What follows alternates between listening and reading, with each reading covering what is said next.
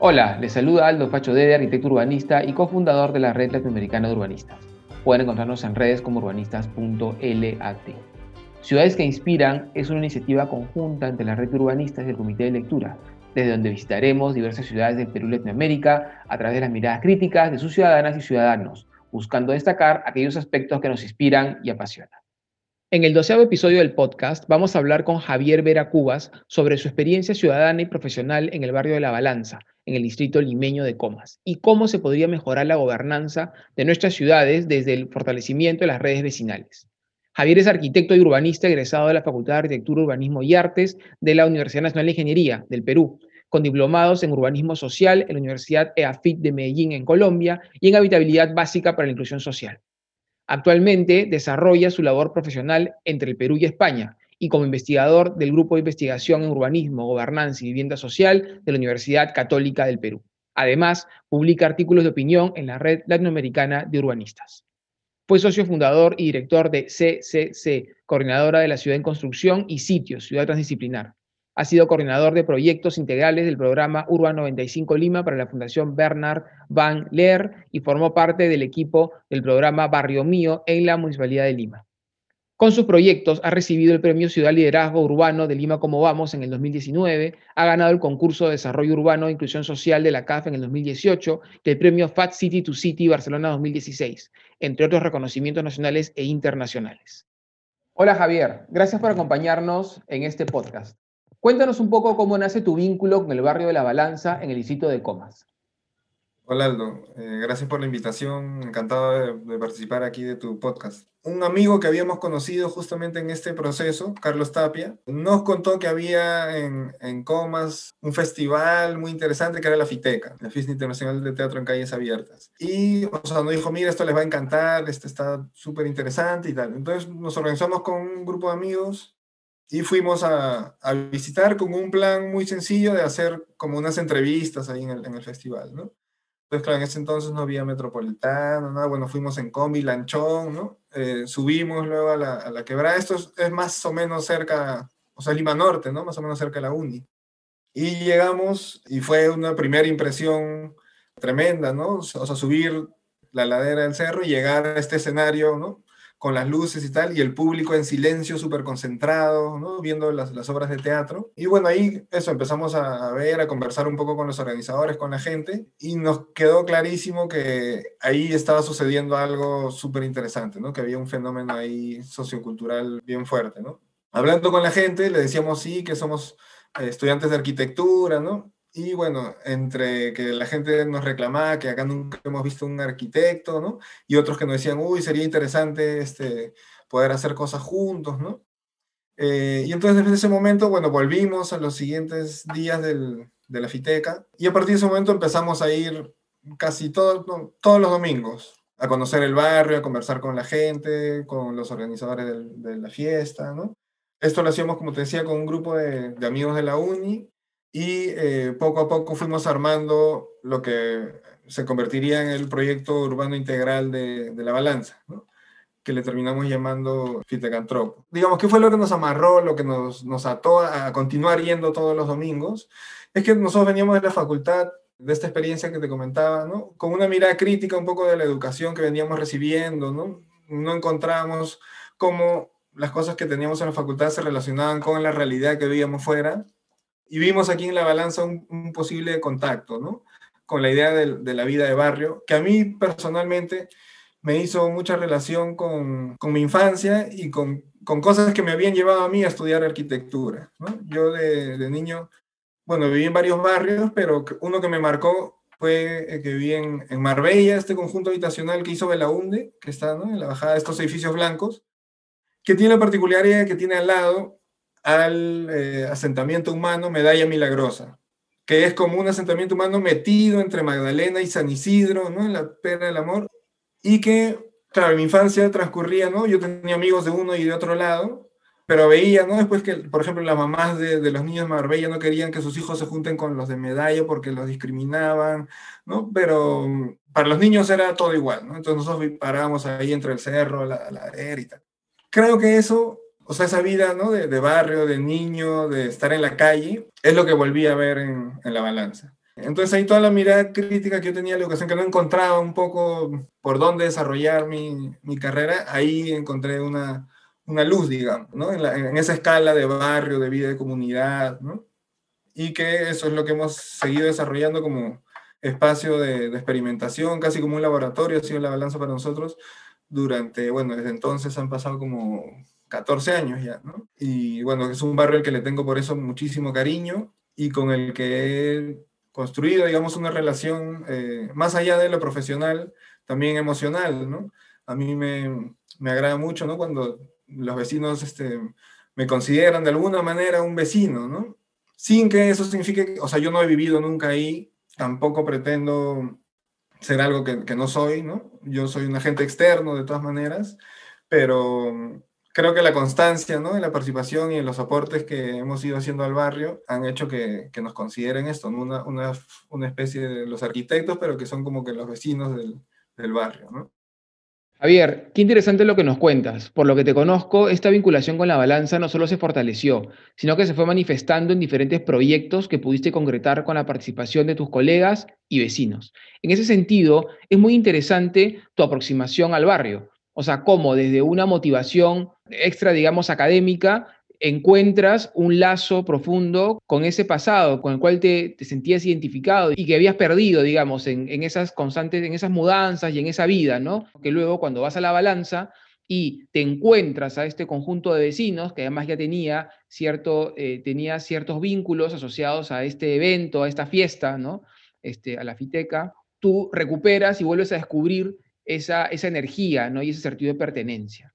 En ese sentido, eh, cuéntanos, Javier, cómo continúa tu, trabajo ya una vez que terminas la carrera, ¿no? que, ya, digamos, acaba la universidad con, los colegas con los que trabajabas o con los que participaban de estas actividades, cómo continúa tu trabajo ya este, profesional en la balanza, cómo esta experiencia previa, eh, otra vez extraacadémica, de alguna manera eh, incide o ayuda a que perfiles tu ejercicio profesional y cómo eso te ha permitido de alguna manera reencontrarte y encontrarte con eh, esa ciudad en la cual tú hoy trabajas y construyes.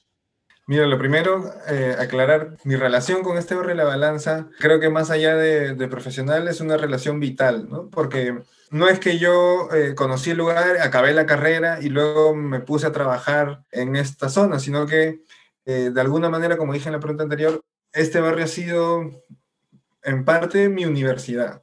Yo a lo largo de la carrera la he abandonado muchas veces por esta cosa que dije, ¿no? De, de, que no encontraba cómo esto se aplica en la realidad, ¿no? Tenía una serie de decepciones y de cosas que, que tenía que encontrar, creía yo, afuera de, de la universidad, ¿no? Y, y la encontré, como te dije, en la balanza, ¿no? Además de, de algunas otras experiencias.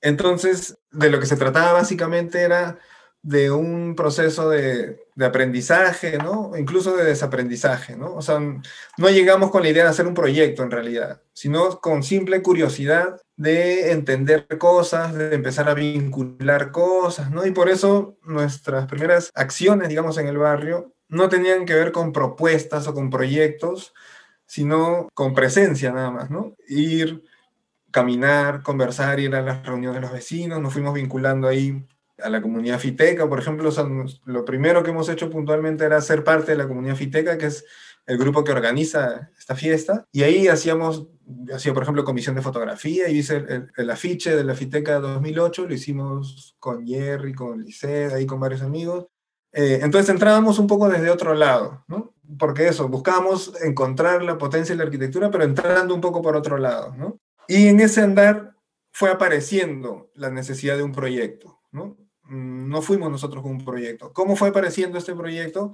Al entender eh, ciertas cosas que en los recorridos, en las reuniones eh, íbamos viendo, que básicamente podríamos resumir en, esta idea de la fragmentación espacial, o, en la gestión, si quieres, del espacio. Empezamos a ver que cada pequeño grupo de vecinos tenía su, su, organización muy potente, tenían sus proyectos, ¿no? pero se carecía de una mirada integral. ¿No? Entonces veíamos que había unos grandes esfuerzos, una serie de iniciativas muy fuertes y muy interesantes, pero que de alguna manera se dispersaban en su impacto, ¿no? Entonces era como recuperar una callecita por aquí, hacer un murito por acá, una escalerita por acá, ¿no? Que bueno, es un poco el, el modelo de gestión que, que existe básicamente en Lima. Entonces, ante eso, la respuesta de alguna manera, o la idea que empezó a surgir fue la de hacer un proyecto urbano integral, ¿no? Ahí empezamos a vincular con las cosas que, que sabíamos, ¿no? Este, por la profesión. Eh, y surgió ahí la idea esta de los barrios culturales, ¿no? Que era una idea, eh, o sea, de un modelo distinto de, de, habitar el barrio, ¿no? Desde la cultura, desde el arte, ¿no? Del teatro callejero, etcétera, pero que le fuimos dando este componente espacial, digamos, urbanístico, ¿no? Lo que veíamos era que este fenómeno de la fiteca tocaba un techo en tanto que no había el soporte físico, espacial suficiente para que se siga desarrollando. ¿no? Si bien decíamos, la calle es la casa de la cultura y está bien que todo esto se desarrolle en el espacio público, ¿no? hacía falta un mejor eh, tratamiento del espacio público y también acompañarlo con ciertas infraestructuras que lo puedan potenciar. ¿no? Entonces, en esa, en esa lógica fuimos un poco estructurando cosas ¿no? y empezaron a aparecer ya como proyectos puntuales ¿no? dentro de este proyecto integral. Y uno de ellos fue el Paseo de la Cultura Fiteca. Bueno, antes de eso nosotros hacíamos algo que llamábamos eh, domingos comunitarios, que eran como pequeñas acciones, lo que hoy día se conoce más o menos como urbanismo táctico, ¿no? Pequeñas intervenciones para ir generando esta dinámica en el barrio, ¿no? Bueno, y después salió este proyecto grande, el Paseo de la Cultura Fiteca, que como toda esta dinámica cobró bastante fuerza, llegó, parece, a oídos del alcalde. El alcalde también apoyaba ¿no? a la Fiteca. Y el alcalde decidió, digamos, sumarse y preguntarnos cómo desde el municipio podrían aportar a esta cosa que, que estábamos haciendo, ¿no? que nos parece interesante y es algo que después siempre hemos buscado, ¿no? que, que los proyectos escalen a política pública. ¿no? Entonces, el alcalde nos contrató ya como equipo, ¿no? o sea, hasta ese entonces era todo trabajo, como te decía, de honor, de ir los domingos, ¿no? pero ahí nos contrató como equipo de arquitectos para hacer un primer expediente técnico, ¿no? que fue el, el Paseo de la Cultura Fiteca. Entonces, armar ese expediente fue súper interesante también para, para nosotros y creo para los vecinos porque fue un proceso de participación bien intenso y bien creativo, ¿no? Nuestro modo de trabajar siempre ha sido un poco entre la teoría y la práctica, o sea, nosotros íbamos encontrando cosas en el barrio, por otro lado íbamos, ¿no? Leyendo cosas, ¿no? Pero creo que cuando hemos empezado a hacer esto, mm, quizás no sabíamos que había un término que se llamaba proyectos participativos, ¿no? Lo hemos ido encontrando en el camino mientras lo fuimos haciendo, con talleres, ¿no? con reuniones, con diferentes metodologías que íbamos un poco ahí implementando. Y ahí, ¿no? Toda ese, esa manera, más desde la subjetividad, ¿no? De, de, encontrar las necesidades, los deseos, los problemas ¿no? de, de, de, las personas, se convirtió en un proyecto mm, bastante peculiar, ¿no? que reconocía, por ejemplo, el valor de eh, que los vecinos hayan apropiado de alguna manera de, de, lo que, lo que deberían ser las veredas del barrio para convertirlas en terrazas o en bordes suaves, ¿no? O en, en algunos casos apropiación incluso de, de, vías que en teoría eran vehiculares, pero como no habían tantos carros, se volvían peatonales, ¿no? Una serie de indicios de posibles peatonalizaciones, ¿no? De una ciudad caminable, ¿no? Y, y cosas que hoy en día pues se buscan en, en los barrios. O sea, veíamos que ahí estaban ahí latentes, ¿no? Todo eso se incorpora un poco en este proyecto del Paseo de la Cultura Fiteca, ¿no? Que después, bueno, esta es una historia de algunos años, ¿no? Eh, se termina el proyecto, se pone la primera piedra, ¿no? Toda una cuestión siempre simbólica desde la apropiación del proyecto, con la participación, y esto llega por el 2011 a convertirse en un proyecto piloto del programa Trabaja Perú, ¿no? Con Humala y esto, este, el Ministerio de Trabajo, un convenio por el cual el ministerio ponía la mano de obra y la municipalidad asumía los costos de los materiales. Entonces, súper bien. Este, empezó la obra, esto salió en la tele, tuvo un impacto fortísimo. Los vecinos súper contentos. Y lamentable en ese proceso, bueno, por cuestiones burocráticas y también ciertamente de corrupción, el proyecto se truncó, el ministerio transfirió todo el dinero a la municipalidad y nunca más se supo de, de ese dinero, el alcalde después desapareció, N denuncias de corrupción. Bueno, cosas que creo que nos enfrentamos este, en el día a día, ¿no? Quienes hacemos proyectos de, ciudad. Pero lo interesante es que, es, bueno, este fracaso, digamos, de este proyecto generó un cierto impulso porque es cierto que la gente creo que empezó a ver que se podía hacer la ciudad de otra manera, ¿no? dialogando, ¿no? conversando con visiones de futuro integrales. Nosotros también empezamos a entender mejor ciertas cosas, ¿no? Eh, y eso nos permitió luego empezar a estructurar ya mejor el proyecto, nuestra participación en el barrio. De alguna manera, cada vez nos centramos más en el proyecto urbano integral, seguíamos siendo parte de la comunidad fiteca, pero cada vez más con fuerza en lo que era, digamos, nuestro campo. Y ahí empezamos a presentar ya otros proyectos buscando cómo gestionarlos.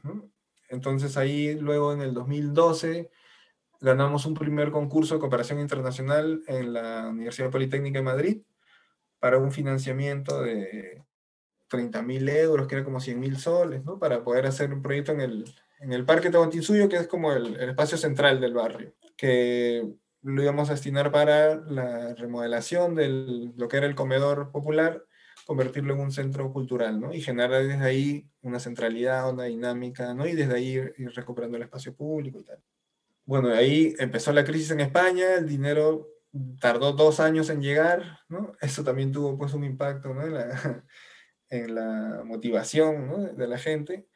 Pero bueno, 2014 llegó el dinero, se pudo construir, y bueno, y de ahí han sido ya una historia, una serie de financiamientos, de, de gente que se ha ido sumando, ¿no? En el proyecto que inicialmente estuvimos, no sé, un grupo de cinco o seis de sitio, que era el colectivo en el que participábamos ese entonces, hasta CCC, que es la asociación con la que después trabajamos, pero han pasado decenas de decenas de, de personas, de profesionales de, de, Lima, de Perú y de, de diferentes países, ¿no?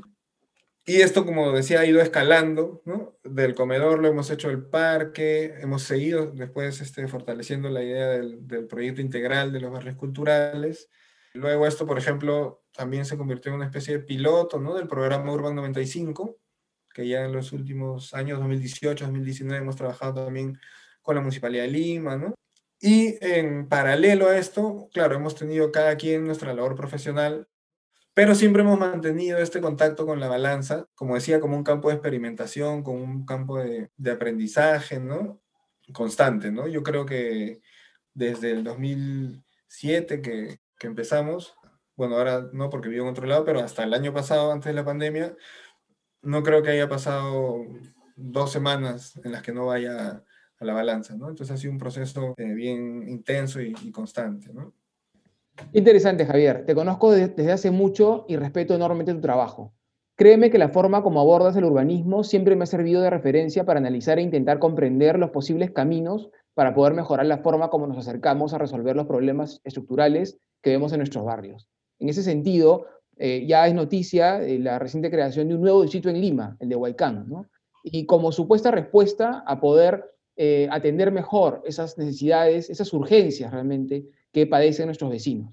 Claro, la evidencia nos muestra que crear distritos, eh, lejos de resolver, complica más el problema, porque la bolsa de dinero es la misma y se reparte entre más administraciones, con lo cual es cada vez menos ineficiente. Y eso tú evidentemente, también nos lo has contado, las dificultades que has tenido para poder implementar junto con los vecinos estos proyectos de gran impacto pero evidentemente de alcance barrial. O sea, no estamos hablando de gran infraestructura, no hablamos de teleférico, no hablamos de metro, hablamos de mejoramiento de calles, hablamos de infraestructura comunitaria, hablamos de hacer un parque, algo tan sencillo, ¿no? ¿Cómo no poder hacer un parque? ¿Cómo no hacer una pista, una vereda? ¿Cómo no hacer un, un espacio para los niños? Bueno, esas cosas básicas nos has, relatado cómo, cómo, ha costado poder implementarlas. También nos has contado que eh, estás viviendo fuera de Lima. Claro, ya tenemos una relación nosotros bastante fluida, así es que este, sí estaba al tanto, evidentemente, que, que la pandemia pues, te había dejado en, en, Madrid, en España, de donde es tu esposa, ¿no? Eh, pero también hemos conversado sobre cómo esta, eh, vivir, ya vivir de más de un año, ¿no? En esta ciudad te ha llevado a analizar, digamos, lo que venías haciendo y a tener una reflexión, no voy a decir distinta, pero sí a mirarla de forma distinta, a mirar de forma distinta estas realidades que tú venías enfrentando y llevarte a reflexiones mayores. Me gustaría mucho que nos cuentes cómo has visto, cómo has vivido estos meses, este año en el barrio de Pinto, cómo, cómo, lo, cómo lo ves en relación a tu barrio del alma, como dices, que es la balanza, y cómo podrías trasvasar la experiencia de un lugar al otro. Mira, respecto a lo que dices, algo que nosotros de alguna manera hemos eh, encontrado o que defendemos ¿no? como producto de este proceso de, aprendizaje es que Claro, creo que podemos coincidir en que en la escala de la planificación hay una serie de, de problemas, ¿no? En cómo está planteada, en cómo se aplica, ¿no? Normativos, etcétera, que hay que eh, replantear, ¿no? Entonces, creo que en este contexto histórico reciente eh, empezó a aparecer como, como respuesta quizás a esa crisis de la planificación esta idea de las intervenciones urbanas, Que son como una escala mucho más pequeña, cotidiana, etcétera, ¿no? Pero algo que también en la experiencia también nos pasó y también hemos empezado a aprender es que en esta pequeña escala de las intervenciones, el riesgo es que termine por más bien consolidar esta fragmentación a la que hacía eh, referencia al inicio. ¿no? En tanto que si vas directamente e intervienes como un parque o una callecita, ¿no? Por más que ya haya un aporte de, una mirada de arquitecto, etcétera, puedes estar reforzando esa forma de gestión que tenía que ver con hacer intervenciones puntuales. Entonces, lo que nosotros defendemos es que entre esa escala grande de la planificación, que necesita alguna manera ser replanteada, y en esa escala pequeñita de las intervenciones, que como tú también has insinuado, no, solo debe quedarse en, la buena voluntad, entre esas dos hay una escala intermedia que es la escala del barrio a nosotros nos parece que esa escala eh, o ese punto del barrio es el que permitiría una multiescalaridad de los proyectos, ¿no? Es decir, que desde ahí tú puedes subir a la escala de la planificación y empezar a hablar, ¿no? Desde la balanza de comas, de Lima, ¿no? Porque lógicamente hay problemas que se repiten, ¿no? Pero también desde la escala del barrio ir eh, al parquecito, ¿no? A la banquita, ¿no? Eh, sin que esto sea una cosa aislada. Entonces, cuando hablamos de esta, ¿cómo pensar un urbanismo más dinámico, más flexible, más que responda de mejor manera a las realidades. Creemos que en esta escala del barrio hay algo por ahí eh, interesante que, que, hacer. ¿no? Entonces, esa mirada es un poco la que hemos trabajado, ¿no? como decían, en otros proyectos y en otros distritos.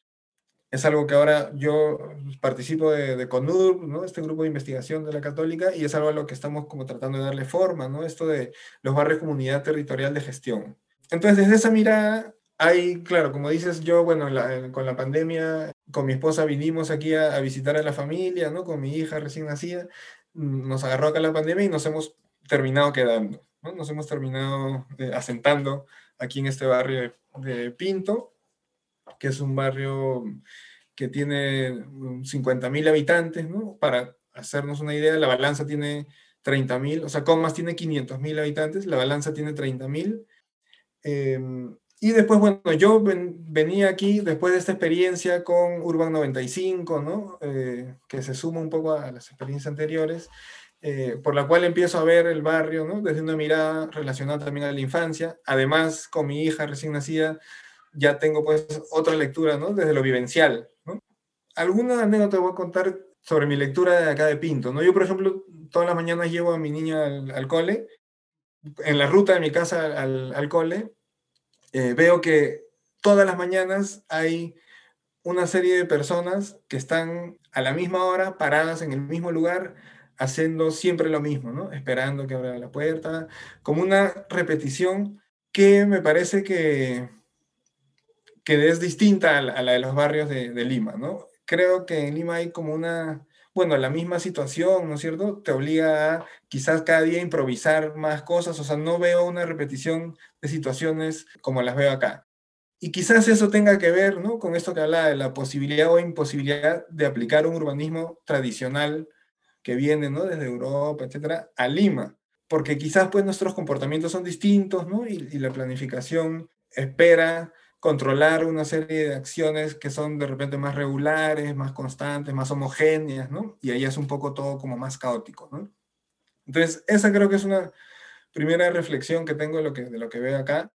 Eh, y la segunda, la ejemplificaría también con, un ejemplo concreto, ¿no? Que tiene que ver también con, con los niños, ¿no? Los niños tienen menos autonomía para vivir la calle, ¿no? Eh, lo que siempre rescatamos nosotros de, los barrios como La Balanza es que en medio de todos los problemas que tú puedas señalar, ¿ya? Pero los niños están en la calle, juegan en la calle, hay un vecino que está ahí echando un ojo, ¿no? Y mira, toda esta cosa que eh, le llamamos ahora, ¿no? Ciudad que cuida, ¿no es cierto? Está presente en los barrios. Aquí, por ejemplo, en Pinto, eso se da en la parte un poco más antigua, ¿no? Donde sí hay comercio local, ¿no es cierto? Pero en la parte nueva, que es más torres de vivienda y tal, ya se empieza a perder un poco. Y luego el espacio de los niños es lo que conocen acá como los parques, ¿no? Que son este, estos recintos cerrados, bueno, semicerrados, ¿no es cierto? Como un cerquito donde están todos los juegos eh, comprados, ¿no? Entonces es chévere porque, claro, son juegos muy bonitos, ¿no? Pero finalmente termina siendo aburrido. Eso, versus las últimas cosas que estuvimos haciendo en Lima, por ejemplo, que hicimos... Eh, una guía de espacios públicos saludables de juego para el MINSA, ¿no? donde tratamos de introducir conceptos de los juegos no estructurados, ¿no? de la ciudad lúdica. ¿no? Creo que podrían aportar mucho a, la situación aquí de, de, Pinto. ¿no? Tal es así que, bueno, estoy intentando armar como una propuesta, ¿no? de hacer como un diagnóstico, un proyecto de espacios públicos con esta mirada de infancia, para que los niños, bueno, como dicen Tonucci y otras personas, puedan ser parte de toda la ciudad y no estar como excluidos en estos pequeños recintos de, juego donde están seguros y demás. Entonces, eso me parece interesante porque, claro, uno diría simplemente, ah, bueno, aquí Europa, ¿no? Todo quizás está mejor, ¿no? Pero yo sí valoro que hay cosas, ¿no? De, de los barrios como la balanza que podemos este, rescatar y que hay un aprendizaje potente, ¿no? Que nosotros le hemos llamado esto de que los niños son productores de espacio público, ¿no? O sea, son ciudadanos creativos que aportan a la ciudad, que la construyen, que la resignifican. Claro, Javier, oye, qué interesante lo que nos cuentas, me parece muy interesante ese concepto que, que estás trabajando, el urbanismo, un urbanismo más dinámico del barrio a la ciudad. Es evidente que los problemas estructurales que, que padecemos en nuestros barrios es difícil que se puedan visibilizar y atender con esa integralidad si pretendemos que de arriba se mire, de arriba me refiero desde la gran metrópoli, se pueda enfocar y mirar un conjunto, un barrio, un espacio. ¿no? Pero claro, si los vecinos organizados, con una mirada además acompañados, con una mirada urbana integral, pueden más bien pensar juntos, colectivamente, que entiendo que es además lo que ustedes hacen de forma participativa, colectiva, y como tú una vez me decías, lo participativo no es ir a la consulta y llevar el proyecto hecho, lo participativo es al revés, en, pedir permiso, ¿no? entrar al barrio pidiendo permiso, sentarse con la comunidad, entender cuál es el problema de fondo y con ellos construir la propuesta que se va a presentar más bien ahí sí al distrito o, digamos, o, al, o a la metrópoli o al gobierno central. Entonces, ese proceso de trabajar de abajo hacia arriba sería realmente, te diría, trascendental en nuestra estructura de gobierno que tenemos eh, metropolitano, hablando de Lima, ¿no? pero en el Perú en general, ¿no? provincial, ¿no? Donde los distritos se, verían realmente fortalecidos, por eso que ya tienen además las juntas vecinales, ya existen además, ¿no? fortalecidos, que hoy, digamos, hay, está, hay este componente que le llaman el presupuesto participativo, pero que termina siendo pues, realmente, em, realmente termina siendo, este, digamos, algo más simbólico que real, ¿no? No hay realmente un acompañamiento, como dices tú, en esta construcción del proyecto, sino hay más, bueno, díganme qué quieren y yo veo cómo lo organizo, ¿no? Creo que esto podría darle mm. mucho más fuerza al distrito como, enlace entre el vecino y la metrópoli, podría ayudar a, visibilizar y a mejorar de forma integral nuestros barrios, que como tú bien dices son el alma, el alma de las ciudades, son los barrios, y eso ayudaría, digamos, a dejar de imaginar que creando a veces distritos, ¿no? generando más fragmentación, los problemas se van a resolver. Eh, Javier, me gustaría mucho pedirte que les dejes a nuestros oyentes un mensaje inspirador para que se animen a encontrarse y encontrar su identidad, en este caso urbana, pero su identidad también ciudadana, en las ciudades que construyen y habitan. Sí, Aldo, permíteme antes de estas palabras finales decir algo sobre esta idea del barrio. ¿no?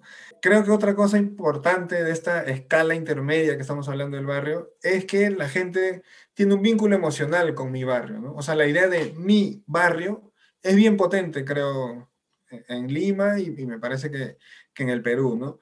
Y creo que desde ahí la planificación podría encontrar eso que le está faltando, ¿no? Porque siempre en la planificación un poco hay eh, una situación que decimos, pucha, el plan está genial, ¿no es cierto? Pero la gente no se lo apropia o, le da igual, ¿no? Entonces creo que entrar desde esta escala en la cual si hay esta vinculación directa con el territorio podría ser eh, interesante, ¿no? Ahora, ¿cuál es esa escala del barrio, ¿no? También es algo interesante para preguntarnos. Veamos en el caso de la balanza en la balanza tenemos el distrito Comas, luego hay zonales, hay 14 zonales, la balanza es una partecita de la zonal 2, y en lo que se hace llamar la balanza hay 27 asentamientos humanos. El proyecto urbano integral de los barrios culturales que nosotros manejamos, lo que hace es unir estos 27 asentamientos humanos en una sola unidad orgánica que tiene luego cuatro subunidades. Entonces lo que hace es que en vez de tener 27 asentamientos, cada uno con su dirigencia, con sus proyectos, 27 carpetas de proyectos que le piden al alcalde cosas, hay una. Entonces, en referencia a lo que decías, hablabas de Huaycán, ¿no es cierto? Que sí hay que crear nuevos distritos. Que Yo creo que lo que hay que empezar a hacer es juntar asentamientos humanos, porque son unidades muy pequeñas. El distrito quizás ya es muy grande también, ¿no? Pero si empiezas a juntar estas pequeñas unidades con una lógica más territorial, ¿no? Emocional, etcétera, creo que es una tarea pendiente, encontrar cuál es la medida de nuestros barrios, cuáles son los límites, ¿no? Y ahí hay cosas que no solamente son técnicas normativas, sino emocionales, subjetivas, etcétera, ¿no? Claro, pero que además nos, Javier, además nos van a permitir poder mejorar la gobernanza. Porque lo que tú estás diciendo en el fondo, lo, que, lo que a mí me interesa mucho, y te lo vuelvo a decir, el trabajo que ustedes hacen, es que justamente permite entender cómo se puede realmente implementar la planificación urbana. O sea, lo que tú estás diciendo es muy potente, porque lo que tú estás diciendo es, dejémonos de, de, por un momento paremos de discutir si el distrito, si la metrópoli, si el alcalde el mayor, ¿no? Y vayamos a lo otro, entendamos cuál es esa escala, cuál es esa, escala en la cual las comunidades pueden realmente eh, trabajar en conjunto y pueden realmente entenderse y para poder entender y proponer, ¿no es cierto? Y eso puede elevarse a la escala que requiere para poder implementarse. eso, es, eso es potente y eso es posible porque ya existe la estructura política para que eso funcione. Y, y esa lectura además también trae consigo un cambio en el rol del arquitecto, del urbanista, ¿no? En la ciudad, porque hay esta idea de acompañamiento, ¿no? O sea, nosotros, por ejemplo, en un inicio pensábamos que toda la balanza podía ser una sola gran unidad, ¿no? Pero en el hacer nos hemos dado cuenta que, mira, en realidad hay cuatro unidades acá. Eso se hace en el proceso, ¿no? Eh, el plan urbano no es que lo hemos definido y luego hay que ejecutarlo, sino que se va cambiando, se va condicionando, ¿no? Eh, van pasando cosas. Lo que decía, es un urbanismo más eh, dinámico, ¿no? Que, que, va acompañando un poco los, los procesos, ¿no? Entonces, esto vinculando con estas palabras de cierre que, que me pedías, yo creo que por ahí es un poco la, eh, este mensaje ¿no? inspirador, digamos, ¿no? que eh, por un lado creo que la experiencia que hemos tenido con la balanza mm, podría ser una inspiración para tratar de, eh, de buscar una, una, forma propia ¿no? de hacer, de hacer este, nuestras ciudades. ¿no? Esa intuición que teníamos de dudar de que lo que nos están enseñando en la universidad, cómo se está aplicando el urbanismo, no calza, ¿no? Realmente, y atreverse, digamos, a ir a un barrio, a ir a un, centro poblado, ¿no? Este, esto que hemos hecho nosotros en Lima se puede hacer, ¿no? En, fuera de Lima. Hay cantidad, ¿no es cierto?, de, lugares, de ciudades, de comunidades con, muchas cosas que enseñar ¿no? a, los arquitectos, ¿no? Eh, y harían falta, pues, estos procesos de inmersión que sean promovidos también desde la academia, ¿no? Eh, hay referente siempre este taller de asistencia técnica, por ejemplo, que tenía Adolfo Córdoba, donde iban los estudiantes de la UNI, ¿no? A, meterse ahí a los barrios, ¿no? O sea, algo por ahí me parece que eh, podría hacerse, pero con esta claridad de que no sería vayamos a hacer cosas, porque yo estoy casi seguro que no sabemos bien lo que hay que hacer. Técnicamente quizás, pero creo que hay, eh, hay un intermedio necesario de un proceso de aprendizaje, ¿no? de, de entender cómo habitamos, ¿no? Eh, para no terminar aplicando pues fórmulas ajenas, ¿no es cierto? Este, creo que hay mucho más riqueza. Y esa riqueza es la que, como decía, estoy segurísimo que, que se puede exportar incluso.